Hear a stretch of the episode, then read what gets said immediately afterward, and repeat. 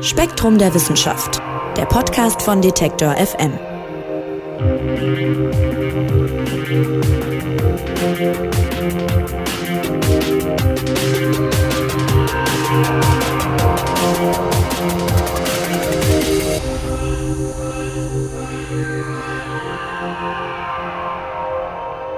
Ja, hallo und herzlich willkommen zu Spektrum der Wissenschaft, dem Podcast bei Detektor FM und zu unserer allerersten Episode. Wir sprechen über die Mai-Ausgabe von Spektrum und mit dem Mai hält ja dann hoffentlich auch endgültig der Frühling Einzug in Deutschland. Und wenn es dann jetzt überall so schön blüht, dann verdanken wir das meistens Insekten. Die sind nämlich für die meisten Bestäubungen verantwortlich. Das große Thema der Mai-Ausgabe von Spektrum ist demnach auch das Insektensterben. Das ist ja seit einer ganzen Weile in aller Munde, vor allem das Bienensterben wird viel diskutiert. Gerade gab es in Bayern zum Beispiel ein erfolgreiches Volksbegehren namens Rettet die Bienen, das nun auch gesetzlich verankert werden soll. Und überhaupt auf das Problem aufmerksam gemacht haben Ende 2017 die Autoren der sogenannten Krefelder Studie.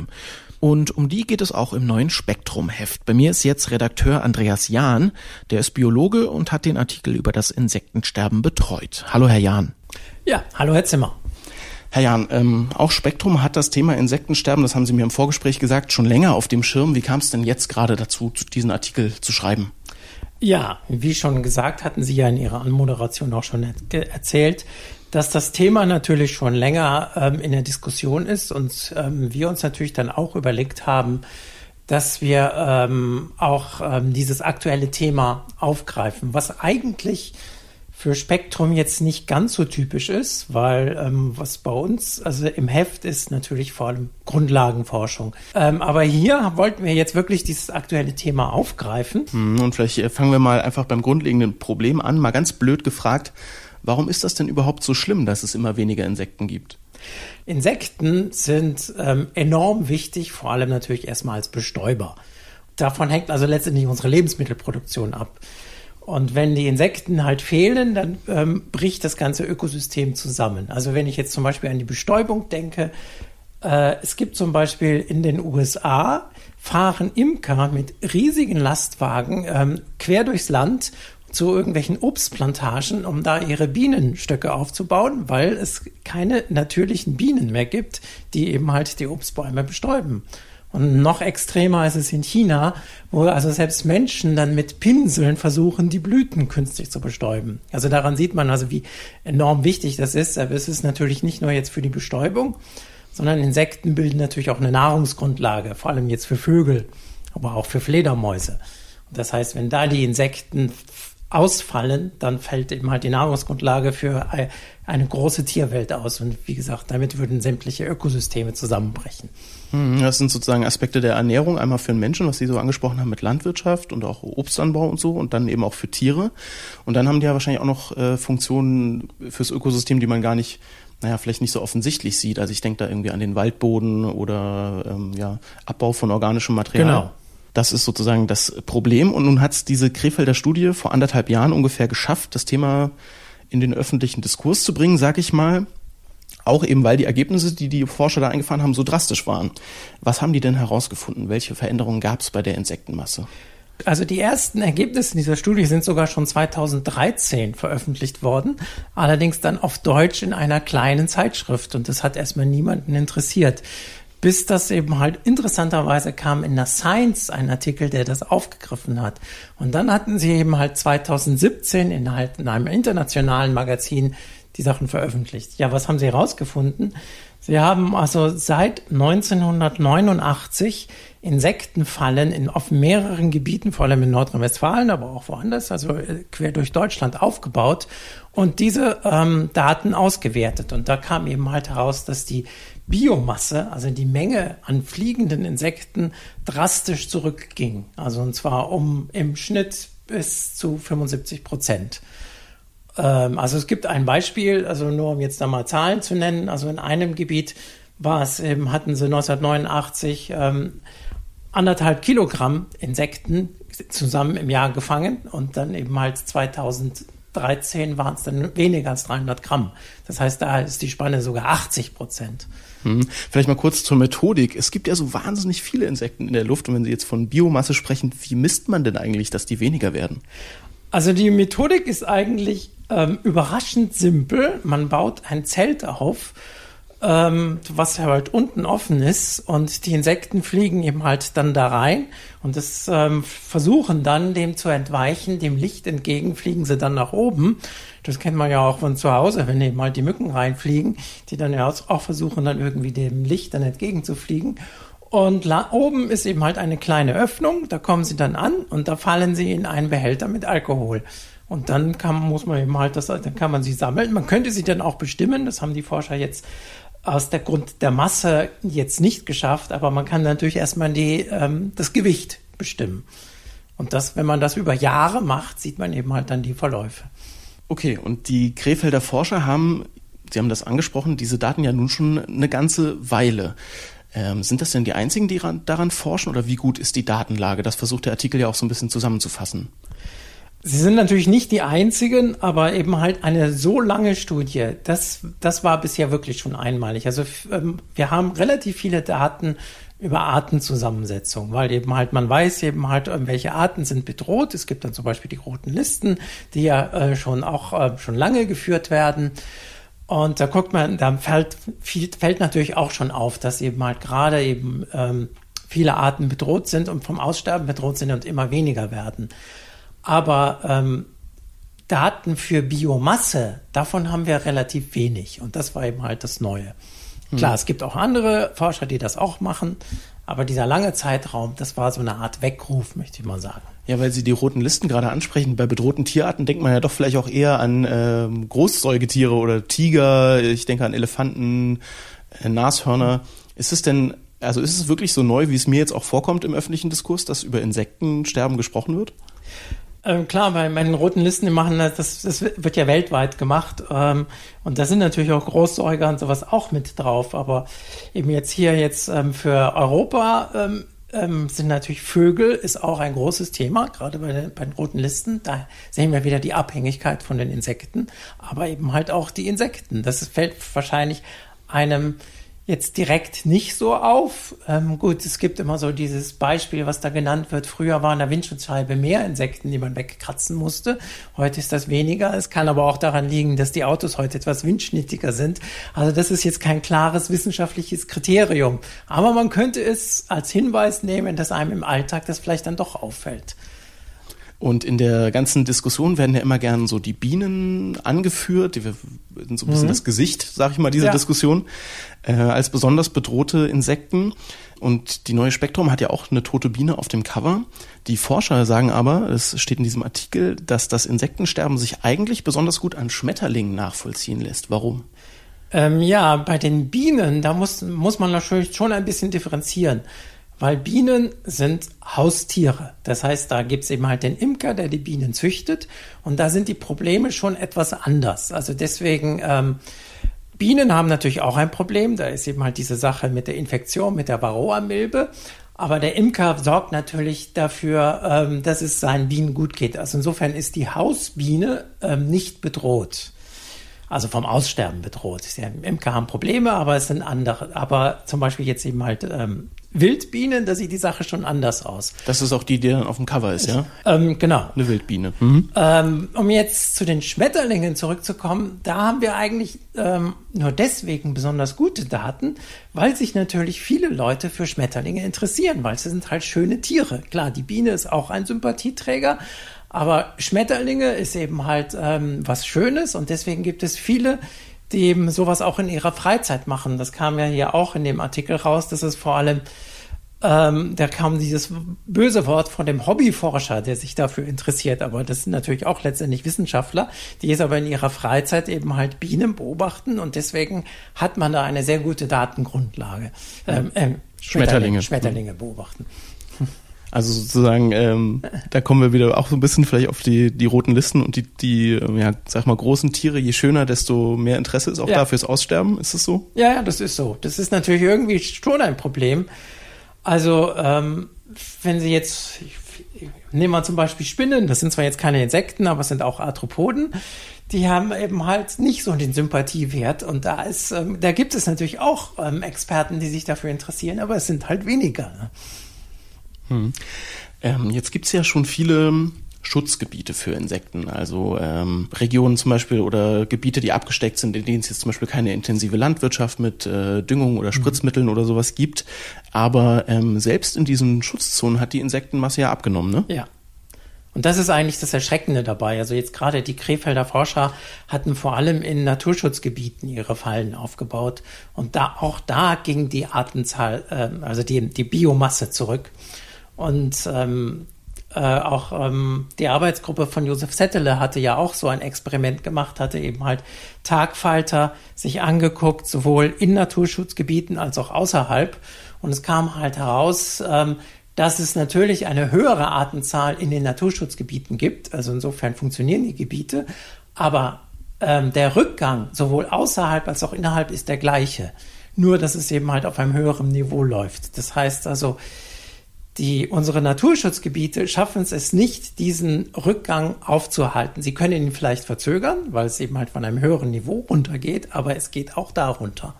Also selbst sozusagen in Schutzgebieten äh, sind die Befunde klar, das Insektensterben ist real und hat äh, ja, dramatische Außenmaße angenommen, kann man eigentlich sagen. Mhm. Ähm, vielleicht kommen wir mal zu den Gründen dafür. Da wird ja gern die äh, Landwirtschaft angeführt. Wieso ja. denn?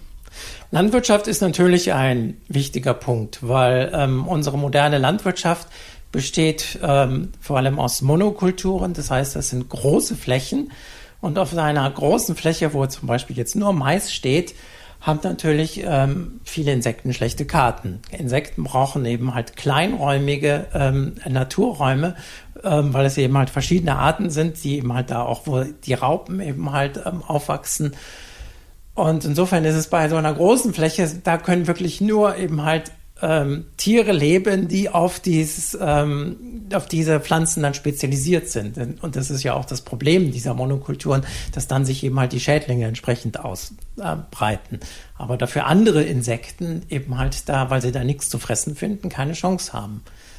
Das heißt, die Landwirtschaft nimmt die Diversität oder die Vielfalt, äh, die die Insekten brauchen. Das ist der die, Grund, warum die Landwirtschaft da gerne als, als Verursacher, sage ich mal, ja, das ist angeführt ein wird. Punkt, ein Punkt sind die großen Flächen. Der zweite Punkt ist natürlich der Einsatz von Düngemittel und Schädlingsbekämpfungsmittel. Schädlingsbekämpfungsmittel wird direkt einleuchten, die man ja gegen Schädlinge, das sind halt häufig Insekten einsetzt, die aber natürlich auch, die ja nicht so spezifisch wirken und natürlich auch nützliche Insekten schaden. Und Düngung ist halt auch ein Punkt. Ähm, durch Stickstoffeintrag, was wir jetzt nicht nur durch die Düngung, sondern halt auch durch Autoabgase, das ist ja ein aktuelles Thema, die Stickoxide bei den Autoabgasen, kommen also, also Stickstoff ähm, in den Boden.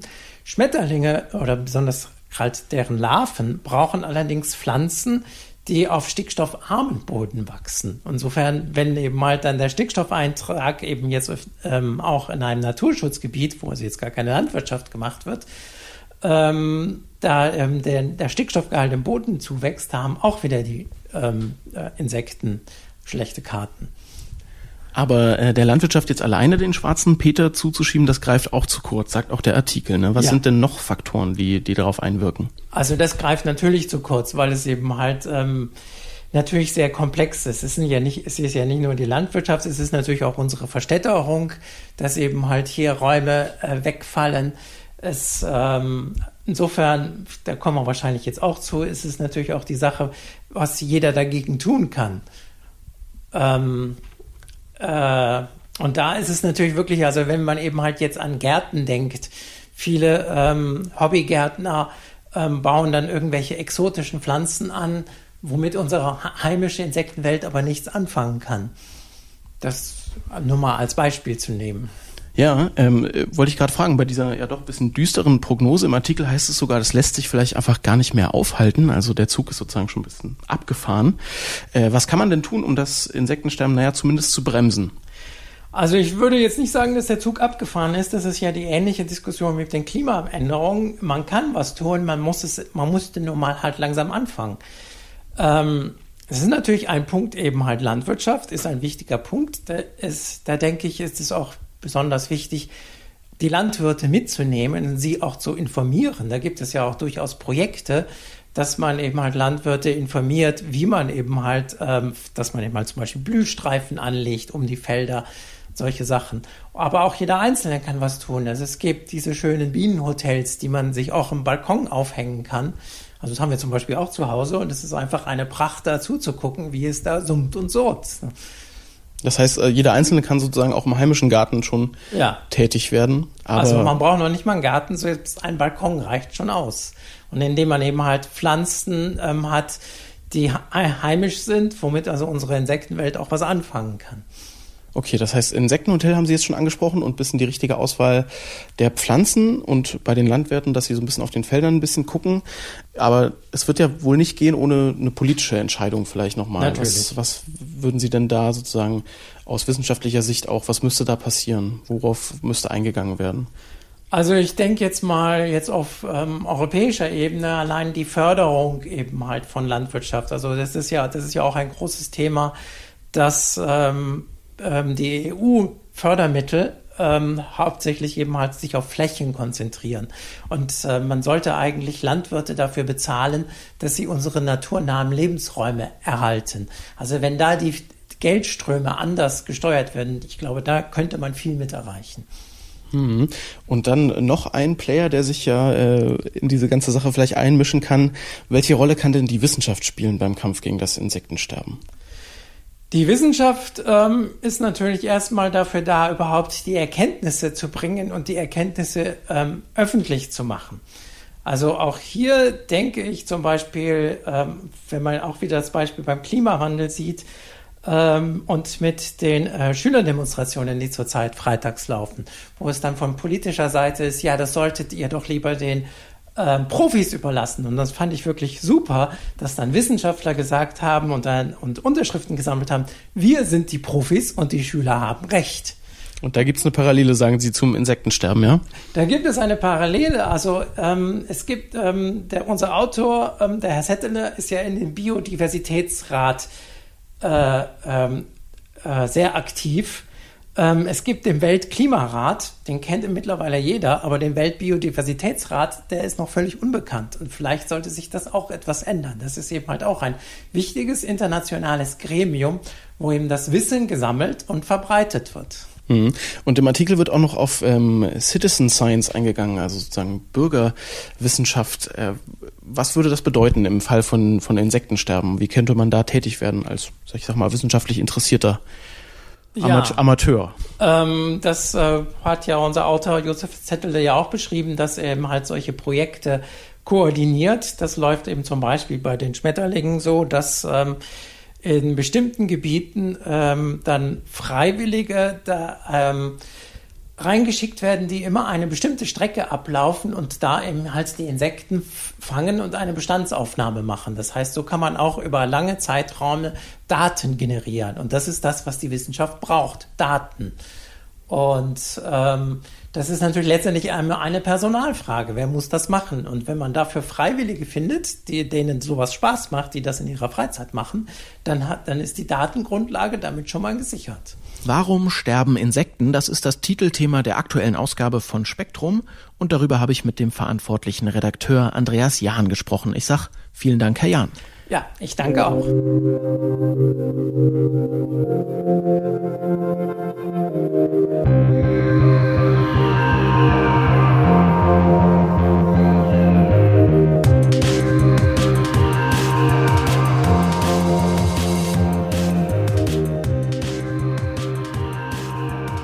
Joachim Schlichting, der war Direktor des Instituts für Didaktik der Physik an der Universität Münster.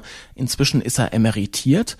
Bei Spektrum schreibt der Herr Schlichting in seiner Kolumne seit nun schon zehn Jahren über physikalische Alltagsphänomene, könnte man sagen.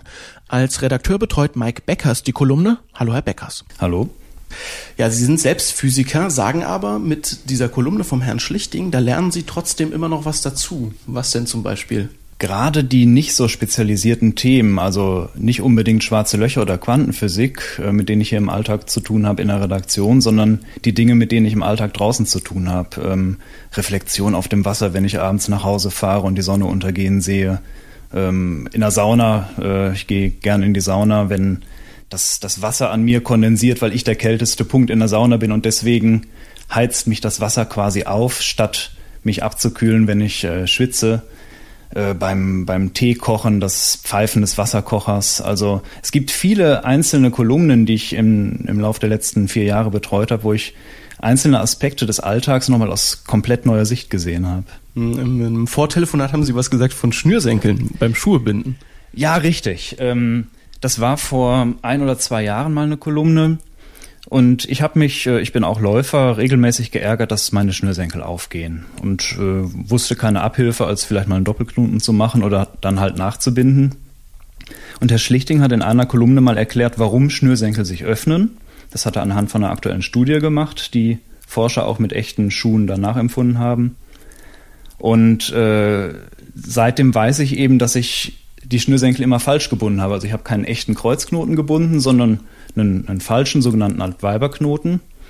Und äh, seit ich es anders mache, gehen meine Schuhe nicht mehr auf. Also es ist, es sind Kleinigkeiten und äh, auf die mich diese Kolumne ganz persönlich immer mal wieder stößt. Mhm, und in dieser aktuellen Ausgabe macht die Kolumne aber, naja, so einen kleinen Ausreißer, würde ich mal sagen, in die Kunstgeschichte. Nämlich, es geht um Leonardo da Vinci. Der würde ich vielleicht sagen, der bekannteste Künstler der Weltgeschichte, so. Zumindest der Name klingt doch bei den meisten. Und er ist am 2. Mai 1519 gestorben, also ziemlich genau vor 500 Jahren. Und das nimmt der Herr Schlichting zum Anlass, sich mal mit dem zu beschäftigen, was viele vielleicht nicht über den Macher der Mona Lisa wissen. Da Vinci war nämlich auch ein großer Naturforscher. Inwiefern denn? Er war vielleicht sogar nicht nur auch Naturforscher, sondern vor allen Dingen Naturforscher. Er ist uns als Maler im Gedächtnis, äh, weil wir alle seine Bilder kennen. Ähm, er hat sehr viele Notizen hinterlassen, sehr viele Zeichnungen. Er hat sich sehr intensiv mit allen möglichen Phänomenen im Alltag beschäftigt. Die sind nach seinem Tod ähm, verstreut worden, verloren gegangen, erst in den letzten Jahrzehnten wiederentdeckt und analysiert worden. Und da hat sich gezeigt, dass, ähm, und deswegen passt es auch super in die Kolumne, da Vinci schon vor 500 Jahren so einen Blick auf den Alltag hatte, wie Herr Schlichting uns heute versucht nahezubringen. Also Dinge zu hinterfragen, genau zu schauen, was passiert da physikalisch eigentlich. Also nicht wie, wie es damals zu Da Vincis Zeit üblich war, sich eine schöne Theorie zu überlegen und dann nur mehr oder weniger zu versuchen, die zu bestätigen, sondern umgekehrt erstmal zu gucken, wie funktioniert die Natur, was sehe ich in der Natur, was passiert da und daraus dann Ableitungen zu machen. Ja, aber also Sie sagen, er war eher Naturforscher, aber trotzdem, wenn man Da Vinci hört, ist ja so, ich sag mal Otto Normalbürger, ich auch. Äh, ich habe dann die Mona Lisa im Kopf. Äh, vielleicht noch, wenn man ganz weit in den Kunstunterricht mal zurückdenkt, das letzte Abendmahl oder Salvator Mundi, glaube ich, hat er auch gemalt. Das wären auch die einzigen drei, die mir einfallen äh, würden. Also fast jeder kennt irgendein Werk von von Da Vinci auf jeden Fall. Haben Sie selbst einen Bezug zu ihm? Ich war mal mit der Schulklasse vor vielen, vielen Jahren im Louvre in Paris und stand da in einer riesigen Traube von Menschen äh, ganz hinten im Raum und habe diese winzige Mona Lisa am anderen Ende des Raums gesehen, die mir extrem klein vorkam. Ähm, das ist aber auch tatsächlich der einzige Bezug, den ich zu Da Vinci selbst habe. Also andere Gemälde habe ich noch nicht von ihm gesehen. Aber die Mona Lisa hat sie jetzt nicht so beeindruckt, höre ich daraus. Ja, ich war tatsächlich ziemlich enttäuscht davon. Aber jetzt auch wieder durch die Kolumne weiß ich einige Dinge zu schätzen. Äh, Herr Schlichting erzählt beispielsweise, wie der Blaustich im Hintergrund der Mona Lisa ähm, einfach aus, aus Da Vincis Überlegung heraus kondensiert ist, wie sich, äh, wie sich Licht beim Durchgang durch die Luft verhält.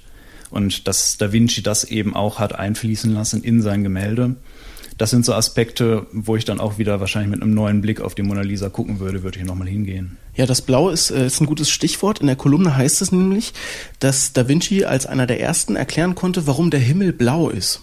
Stimmt das? Ja, es ist äh, eine Erklärung, die äh, fast ganz korrekt war. Also Da Vinci hat angenommen, dass ähm, Atome in der Luft den Strahlen ihre Farbe quasi aufprägen würden, wenn die Strahlen lange hindurchgehen. Und deswegen sind weiter entfernte äh, Gegenstände blau, weil Da Vinci dachte, es wäre das Wasser in der Luft. Heute wissen wir, es sind die Atome der Luft selbst, die, die, äh, die das Licht streuen. Aber zumindest in der Grundannahme, dass Streuung dafür verursacht, äh, dass Streuung dafür ursächlich ist, da hatte Da Vinci schon recht. Hm. Und Welche wissenschaftlichen Erkenntnisse verdanken wir ihm denn äh, dann noch? Da geht's ja wahrscheinlich vor allem, äh, wie jetzt auch mit dem Himmelblau, um, ich sag mal, optische Sachen, ne? weil er sich ja sehr damit beschäftigt hat, wie, wie die Bilder aussehen sollen am Ende.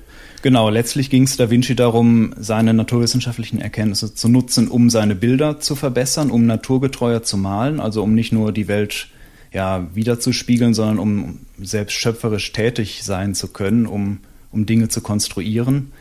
Und da hat er sich mit einer ganzen Reihe von Phänomenen beschäftigt. Er hat sich angeschaut, wie Lichtstrahlen reflektiert und gebrochen werden an verschiedenen Medien, an verschiedenen Oberflächen. Er hat auch ähm, intensiv untersucht, wie Licht in unserem Auge fällt, wie wir selbst uns ein Bild erzeugen. Also Da Vinci war außerdem ein sehr guter Anatom, also er hat selbst Leichen seziert ähm, und, und Modelle erstellt, äh, sehr gute Zeichnungen gemacht, wie unser Körper funktioniert. Ja, unter anderem diesen berühmten äh, Menschen, der, wo man sieht, wie die Arme sich bewegen und so. Ne? Genau, genau, der vitruvianische Mensch. Ah ja, genau. Genau. Ähm, und all diese Erkenntnisse hat er zusammengenommen, um eben auch ein Bild davon zu erstellen, wie wir uns ein Bild machen. Also wie die Lichtstrahlen durch äh, das kleine Loch in unserer Pupille fallen und dann ein kleines Bild auf unserer Netzhaut erzeugen. Und Schatten waren ihm auch wichtig, habe ich in dieser Kolumne jetzt gelernt. Er hat sich sehr damit beschäftigt, auch wo nicht so viel Licht hinfällt. Richtig, genau. Schatten quasi als Abwesenheit von Licht äh, war Da Vinci auch wichtig. Er hat äh, Schatten auf der Erde sich angeschaut, er hat Schatten am Himmel sich angeschaut, beispielsweise erklärt, wie die Sichel des Halbmonds entsteht und äh, wie dann der dunkle Teil des Mondes quasi vom zurückgeworfenen Licht der Erde beleuchtet wird. Also äh, ja, genau, Schatten waren auch ein wichtiger Punkt in seinen Untersuchungen. Mhm. Was äh, eine Sache, die mich äh, im Text sehr, sehr aufhorchen hat lassen äh, oder wo ich drüber nachgedacht habe, ist ähm, die Sache mit dem mit dem dritten Mann. Wenn ich das richtig verstanden habe, äh, sagte Da Vinci, dass wenn man ins Wasser guckt beim beim richtigen Licht, also eine, und das Wasser nicht nicht zu tief ist, äh, dann kann man einerseits sein Spiegelbild sehen und andererseits auch gleichzeitig seinen Schatten. Das ist ja auch ein bisschen paradox. Ja, das hat er ein bisschen kryptisch formuliert und Herr Schlichting hat äh, mehrere Versuche unternommen, das auf unterschiedliche Weise zu interpretieren. Also es ist ja so, wenn ich äh, jemanden beispielsweise durchs Watt warten sehe am Strand, dann sehe ich ihn direkt, sehe seine Reflexion im, im nassen Untergrund, im welligen Untergrund des Watts und sehe gleichzeitig vielleicht auch noch seinen Schatten, der in eine ganz andere Richtung geworfen wird. Also man sieht quasi immer dreimal eine Person unter den richtigen Umständen das gilt auch für Bäume oder das gilt auch, wenn das Licht der Sonne von Wasseroberflächen auf mich zurückreflektiert wird und ich dann quasi zwei Sonnen sehe, beziehungsweise ich dann zwei Schatten werfe, weil ich zwei Sonnen sehe. Also es gibt da sehr viele äh, Phänomene, die zusammenwirken und das ist ja auch so ein bisschen der, der rote Faden durch die Kolumne von Herrn Schlichting, dass eben nicht nur immer ein Phänomen eine spezielle Erklärung hat, wie man es im Physikunterricht gelernt hat, sondern dass ganz viele verschiedene Mechanismen zusammenwirken und ein Phänomen dann plötzlich ganz komplex werden kann. Ist das mit den mehreren Schatten, weil man mehrere, ich sag mal, Sonnen hat, ist das das gleiche, wie man äh, von Fußballübertragungen kennt, wenn jemand vier Schatten wirft auf dem Feld, weil er ja, vier genau. Flutlichter hat? Das ist äh, ein sehr ähnlicher Effekt, genau. Ah ja.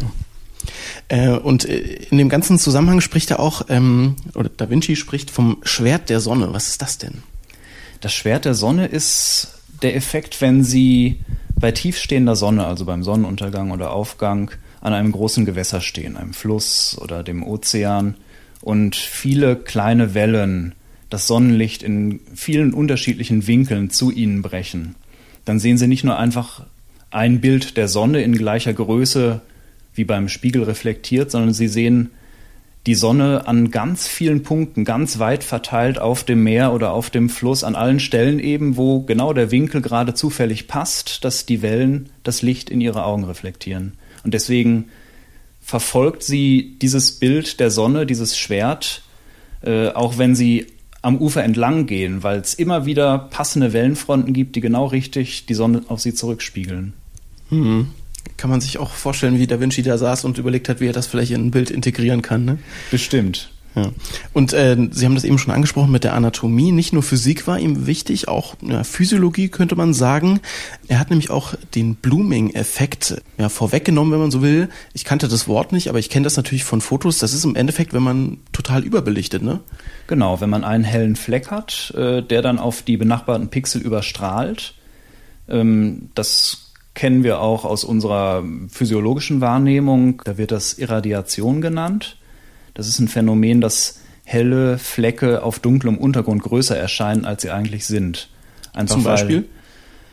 Äh, beispielsweise, wenn die Sonne durch Äste eines Baumes hindurch scheint, dann werden sie die Sonne riesengroß wahrnehmen und die Äste des Baums werden so ein bisschen hinter der Sonne verschwimmen, dünner erscheinen.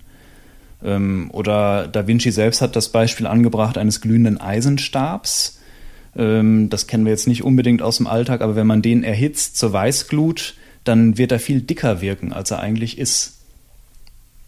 Und das liegt daran, dass unser Auge dieses helle Licht dann mehr wahrnimmt? Oder woran liegt es? Ja, das ist fast wie in so einer Kamera, dass das Licht quasi von, von der einen Sinneszelle zur nächsten ein bisschen überstrahlt und wir das dadurch dann auch ähm, subjektiv ein bisschen größer wahrnehmen. Mhm, spannend. Kommen wir zum Abschluss nochmal auf die, die Mona Lisa zurück, ähm, die sie ja nun auch, ich war auch schon mal im Louvre, auch damals mit der Schule, fand sie auch nicht so beeindruckend. Ähm, aber es ist ja so, dass gerade die Mona Lisa so eins der prägendsten Kunstwerke im Endeffekt ist, äh, die es vielleicht auf der Welt gibt. Und da wird ja auch immer, diesem Bild wird immer eine Besonderheit zugeschrieben, nämlich, ähm, dass es kein Kunstwerk gibt, das seinen Betrachter so in den Bann zieht, auch wenn es bei uns beiden jetzt vielleicht nicht so war, ähm, nämlich dieses Lächeln, die Augen und das hat ja sicher auch was mit den, mit den Farben zu tun. Denken Sie, dass das auf Da Vincis physikalische Beobachtungen zurückzuführen ist, dass seine Bilder so besonders faszinierend vielleicht sind? Sind sie besonders realistisch? Das sind sie auf jeden Fall. Also im Vergleich zu seinen zeitgenössischen Malern hat er enorm viel Aufwand da reingesteckt.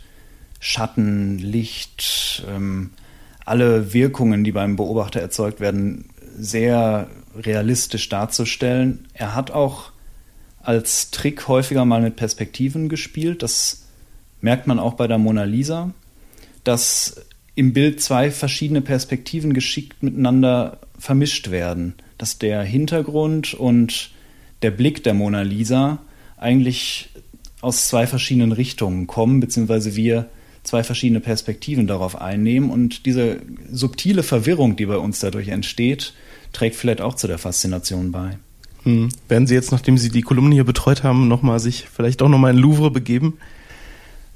Mal schauen, ob ich äh, nochmal in Louvre fahre, ja.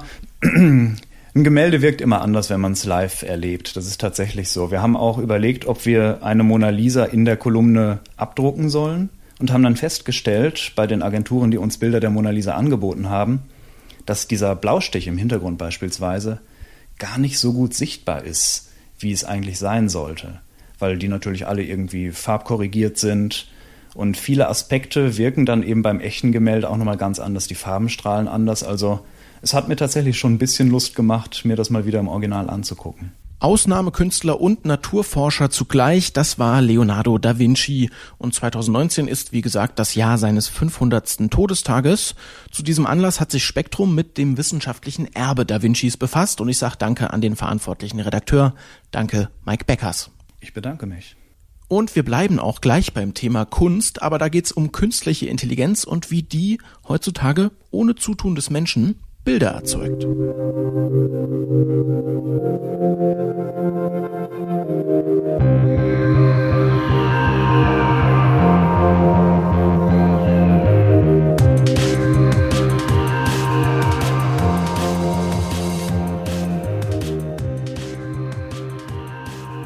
Künstler, die gelten ja gerne mal als ein bisschen eigen, vielleicht etwas exzentrisch oder sogar arrogant. In jedem Fall fließt ihre Persönlichkeit immer auch ein Stück weit in ihre Werke ein, bei dem einen mehr, bei dem anderen weniger. Nun gibt es aber eine neue Art von Künstler und der handelt rein rational, analytisch und hat vielleicht auch auf der Vernissage jetzt nicht ganz so viel zu erzählen. Der Computer nämlich, denn inzwischen erschaffen Algorithmen eigenständig außergewöhnliche Bilder, muss man sagen, und das ohne Zutun eines Menschen. Kreative Computer heißt deshalb ein Artikel in der neuen Spektrum, der mich persönlich ganz besonders interessiert hat. Und Manon Bischoff hat diesen Artikel betreut und ist jetzt bei mir. Hallo. Hallo. Haben Sie selbst denn ein Auge für Kunst? Nicht wirklich, nein. Heißt rein informatisches Interesse bei Ihnen? Ja. Okay. Ähm, ein berühmtes Beispiel für Kunst, die mit Computern arbeitet, ist, ähm, was mir so eingefallen ist, das Südfenster des Kölner Doms. Da hat der Künstler Gerhard Richter ähm, einen Computer genommen und den, ja, ich sag mal, per Zufallsgenerator entscheiden lassen, welche Farbe die einzelnen Fensterscheiben haben sollen. Aber die Kunst mit künstlicher Intelligenz, also KI, um die es jetzt im Artikel geht, in der neuen Spektrum, die geht eigentlich weit über dieses Level hinaus. Ne? Inwiefern? Insofern, dass es äh, die KI oder die künstliche Intelligenz die Bilder komplett selbstständig herstellt und äh, ohne Vorgabe von Mustern oder Farbenauswahl, sondern es kriegt ein paar Beispielbilder gezeigt und konstruiert entweder ähnliche oder kann auch Werke konstruieren, die darüber hinausgehen. Ja, darauf, wie äh, das genau funktioniert, kommen wir auch gleich nochmal zurück. Der Artikel ist äh, von einem US-Computerwissenschaftler an der Rutgers Universität in New Jersey, Ahmed El Jamal, und äh, der und sein Team haben ja selbst einen Kunstalgorithmus programmiert, kann man sagen. Mit welchem Ziel denn? Ähm, mit dem Ziel, dass äh, der Computer dann wirklich als Künstler agiert, also dass gar kein Mensch mehr irgendwie was zutun muss und das tun sie im Prinzip in, in der Hinsicht, sie möchten verstehen, wie, wie Kreativität funktioniert. Und ähm, er hat auch, ähm, Ahmed El Gamal hat auch geäußert, dass er ähm, davon ausgeht, dass alles im Universum Gesetzen unterliegt und deswegen auch Kunst und Kunstgeschichte. Okay, also dass es auch so ein bisschen vielleicht berechenbar ist, Kunst. Wie sind die denn vorgegangen? Sie sind so vorgegangen, dass sie erstmal ähm, braucht man einen Machine Learning-Algorithmus, der das überhaupt äh, zustande bringt. Der eine Teil des Programms analysiert die ganzen Bilder, die er ähm, als Input bekommt. Und der andere Teil generiert wiederum selbstständig Bilder auf Zufallsbasis. Und ähm, der Algorithmus, der gelernt hat, was Bilder sind, ähm, wertet, also wählt dann gezielt generierte Bilder aus. Und das braucht dann ein Mensch nicht mehr machen, braucht dann keine Auswahl mehr treffen zum Beispiel. Okay, also aber mal, mal ganz platt gesagt, ich füttere diesen Algorithmus mit Bildern, die es schon gibt. Genau. Die zeigen alles Mögliche, Menschen, Landschaften, was auch immer. Zum Beispiel, ja. Und äh, was lernt er dann? Also Muster zu erkennen, oder?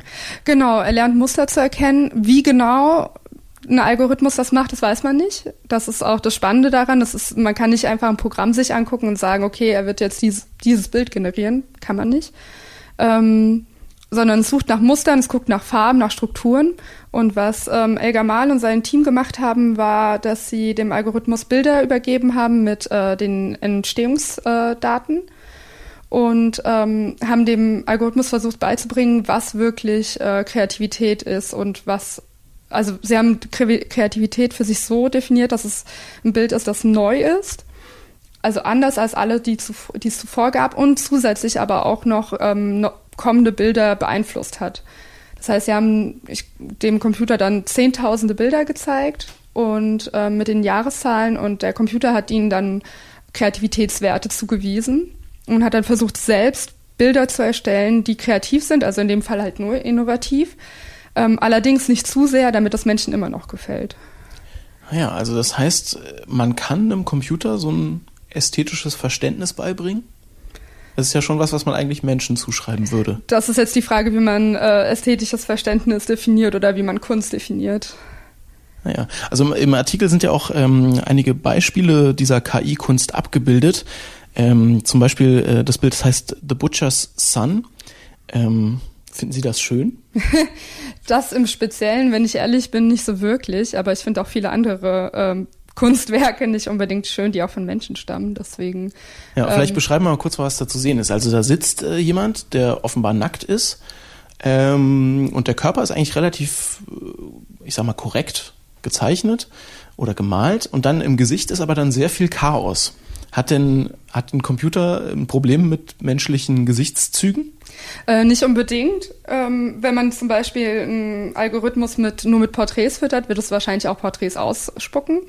Äh, zum Teil mit Fehlern natürlich, aber äh, zum Teil auch richtig menschenähnliche Bilder. bei The Butcher's Son hat Mario Klingemann den Algorithmus aber mit pornografischen Bildern und mit Bildern von Stöcken gefüttert. Deswegen ist ja sowas Komisches dabei rausgekommen mit ja, einem seltsamen Gesicht und äh, Stümpfen als Arm. Ja. Okay, also das heißt, ähm, auch wenn ich sozusagen die Datenlage so groß mache, also dem, dem, dem Algorithmus so viele, so viele Bilder zeige, ähm, es ist keine Garantie, dass sozusagen am Ende auch ein Bild rauskommt, was, was wir Menschen auch als, ich sag mal, sinnig betrachten würden. Ja. Das ist ja jetzt, also dass Menschen Computer für Kunst benutzen, äh, ist jetzt nicht ganz, ganz neu. Seit wann gibt's das denn, dass sozusagen also wirklich Computer ja, im Kunstprozess, im Kunstwirken mit Menschen zusammenarbeiten? Das gibt's eigentlich schon seit dem Anfang, seitdem es Computer gibt, mehr oder weniger, haben Menschen dann angefangen, damit Kunst zu machen. Allerdings in einer komplett anderen Art und Weise. Da war ähm, der Computer mehr sowas wie ein Hand, äh, Handwerkszeug, also Werkzeug. Man Im Grunde so, wie wenn ich, äh, wie wenn ich irgendwie in einem äh, Paint-Programm auf dem PC was male, sozusagen. Das oder? ist ja auch Kunst im Prinzip. ja, genau. Also so in der Art oder dass man ein Programm schreibt und genau vorgibt, was das Programm macht. Also zum Beispiel zeichne einen Strich oben rechts, der zwei Zentimeter lang ist und macht dann das. Oder ähm, ja, dass man was mit einem 3D-Drucker ausdruckt ne, und vorher mit einem CAD-Programm zum Beispiel das äh, einprogrammiert hat. Also das alles ist auch schon mit Computer gemachte Kunst. Allerdings ist da komplett unstrittig, dass der Künstler immer noch der, der Mensch ist und nicht die Maschine. Und das hat sich jetzt so ein bisschen geändert mit diesen, mit diesen Algorithmen. Äh, wobei man könnte ja eigentlich auch argumentieren, wenn ich den Algorithmus, ich, ich treffe ja die Auswahl, was ich dem Algorithmus füttere, dann bin ich ja vielleicht doch noch der Künstler oder wie eigenständig ist der wirklich dann, der Algorithmus? Ähm, genau damit beschäftigt sich Elgar mal und ähm, er schreibt in seinem Artikel, dass im Prinzip sowas wie The Butcher's Son, da hat ja Mario Klingemann immer noch diese Vorauswahl zum Beispiel getroffen aus äh, den pornografischen Bildern und diesen Bildern von Stöcken da gibt es auch noch andere Beispiele. Da hat ein Mensch immer noch am, war am Schaffensprozess noch beteiligt. Der hat auch am Ende ein Bild ausgewählt, was herausgekommen ist und hat gesagt, das ist jetzt das Kunstwerk. Und deswegen ist da schon immer noch der Mensch der Künstler, zumindest äh, ja, sagt das Elgar Mal. Allerdings haben äh, er und seine Arbeitsgruppe sich deswegen ähm, haben, haben die eine etwas andere Variante versucht und haben den Algorithmus mit Bildern aus den letzten 500 Jahren, mit allem Möglichen aus allen Stilrichtungen äh, gefüttert und haben es selbstständig einfach Bilder generieren lassen, Bilder auswählen lassen. Und äh, da ist der Mensch eigentlich nicht mehr beteiligt am Schaffensprozess. Und deswegen geben sie auch äh, tatsächlich ihren Algorithmus, den sie ICANN genannt haben, als, äh, als Urheber heraus. Ja. Als, als Künstler steht da sozusagen drunter, ja? Genau, ja. Ähm, ja, Kunst ist ja eigentlich irgendwie immer was, was so, ich sag mal, im weitesten Sinne aus Emotionen entsteht. Wenn man jetzt an, an Kunst von Menschen denkt, kann man sowas denn einem Computer beibringen? Ähm, bisher nicht. äh, ist auch die Frage, ob das jemals möglich sein wird. Ähm, das ist auch einer der großen Kritikpunkte an den Bildern, dass sie keinen gesellschaftlichen Kontext haben, keine Gefühle haben, keine wirkliche Absicht haben, sondern dass sie einfach was generieren, aber dass Kunst, menschliche Kunst eigentlich viel, viel mehr ausmacht.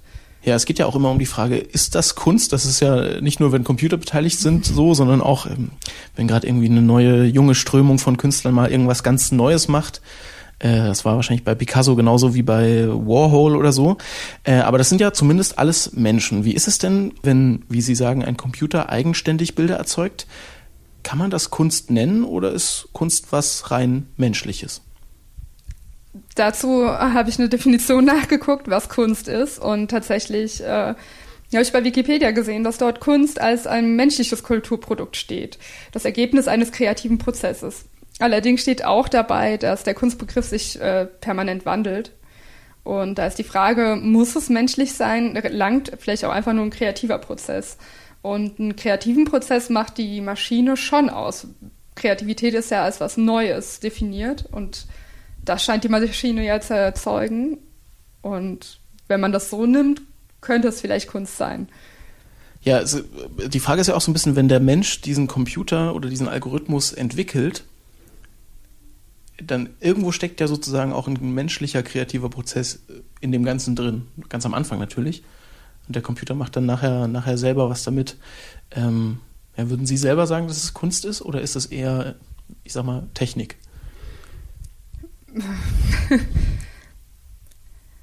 ich bin mit beiden Definitionen zufrieden. Also wenn man mir Kunst, wenn man, ich bin da ein sachlicher Mensch, wenn man mir sagt, das ist die Definition von Kunst und das fällt in die Definition von Kunst hinein, dann bin ich damit zufrieden. Wenn nicht, dann nicht. Hm. Aber ein, ein großer Teil der Kunstwelt lebt ja von, ich sag mal, Überraschung. Und äh, bei einem Computer kann es da auch Überraschungen geben oder ist das immer sozusagen berechenbar? Also ich kann immer sagen, so und so viel habe ich da reingefüttert und dann kann ich auch zu einem gewissen Anteil bestimmen, was rauskommt. Wie ist das mit Algorithmen? Äh, in dem Fall tatsächlich bei ICANN oder auch bei vielen anderen ähm, Machine Learning-Algorithmen ist es so, dass äh, die Ergebnisse überraschen und dass man eben nicht genau vorhersagen kann, was passieren wird. Ähm, sogar manchmal gar nicht. Und ähm, die ähm, eben nicht die Künstler, die äh, Wissenschaftler haben auch äh, gesagt, dass sie tatsächlich, dass die Kunstwerke sie überrascht haben. Also dass sie gar nicht damit gerechnet haben, zum Teil, dass jetzt sowas dabei rauskommen würde. Mhm. Ist ja auch irgendwie ein kulturelles Produkt Kunst, ne? Und ich habe äh, in dem Artikel steht ja auch, dass sie äh, die Bilder von diesem Algorithmus auch ausgestellt haben und dann kommen Leute in die Ausstellung und wahrscheinlich, wenn man die Definition ansetzen würde von Kunst, dann wird es ja dadurch irgendwie schon auch zu einem kulturellen Produkt, ne? wenn, wenn sich Leute das angucken. Genau, die Leute konnten auch scheinbar ähm, die Kunstwerke, also sie wurden dann gefragt, ihnen wurden echte Kunstwerke, also echte Kunstwerke von Menschen gezeigt und Kunstwerke von, von den Maschinen. Und sie wurden gefragt, ob sie denken, dass das von Menschen oder von, von einem Computer generiert wurde. Und Menschen konnten das nicht unterscheiden. Also ich, wenn ich mir jetzt die Kunstwerke auch angucke, für mich, wenn man mir sagen würde, das hat ein Mensch gezeichnet, würde ich ja sagen. Ja, spannend. Ähm, und die die technische Entwicklung ist ja in allen Bereichen rasant. Vielleicht blicken wir zum Abschluss mal in die Zukunft. Wird denn eine KI oder ein, ein Algorithmus irgendwann mal ja, genauso malen können oder gestalten können wie ein Mensch? Ich würde behaupten, dass sie das schon kann. Ja. Also, dass das genau gerade geschehen ist. Ja, dass äh, die neuartige Werke, die die sich von, von allen bekannten Stilen unterscheiden, dass sie schon welche äh, erstellt haben. Das haben die, genau das haben die Wissenschaftler gemacht, im Prinzip so eine KI gebaut, sag ich mal. Und ähm, ja, ich würde sagen, an dem Punkt sind wir schon. Also die Sachen sind sozusagen nicht nur ein Produkt äh, aus allem, was da reingefüttert wurde, sondern äh, also keine Collage aus einfach dem, was es schon gab, sondern wirklich neu, sagen Sie. Ja, Sagen die Wissenschaftler. ja, gut, äh, weil, ähm, also es heißt ja immer, dass Computer in Zukunft viele Jobs übernehmen werden, dann vielleicht auch die von Künstlern?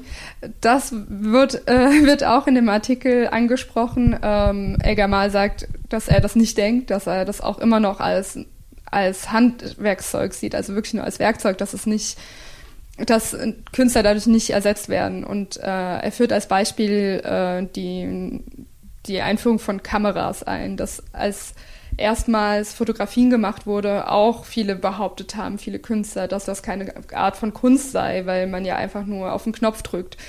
Aber dass eben kreativer Schaffensprozess, dass da nochmal viel mehr dahinter steckt und dass im Prinzip Menschen jetzt wahrscheinlich auch KI nutzen werden, um, um Kunstwerke zu erstellen, eben wie, wie Mario äh, Klingemann mit The Butcher's Son, aber ähm, dass äh, eine KI keinen Menschen trotzdem ersetzen wird sagt Spektrum-Redakteurin Manon Bischoff. Die hat nämlich den Artikel Kreative Computer betreut und mit mir über künstliche Intelligenz, die eigenständig Bilder malt, gesprochen und natürlich auch darüber, welche Folgen diese Technik vielleicht für die Kunstwelt haben wird. Vielen Dank. Dankeschön. Ja, und damit sind wir auch schon am Ende unserer ersten Ausgabe von Spektrum der Wissenschaft, dem Podcast bei Detektor FM. Das Heft zu dieser Episode, das gibt's ab sofort überall im Handel und online auf spektrum.de. Und ich freue mich, dass Sie dabei waren. Hoffe natürlich, dass Sie auch zur nächsten Episode wieder einschalten. Da wird es dann unter anderem um Mathematik gehen und zwar um tropische Geometrie. Was das ist, ob ich das verstehe und warum tropische Geometrie vielleicht die Lösung für viele Geheimnisse der Mathematik sein wird, das erfahren Sie dann Ende Mai zur nächsten Ausgabe. Mein Name ist Marc Zimmer und ich sage Tschüss, machen Sie es gut. Spektrum der Wissenschaft, der Podcast von Detektor FM.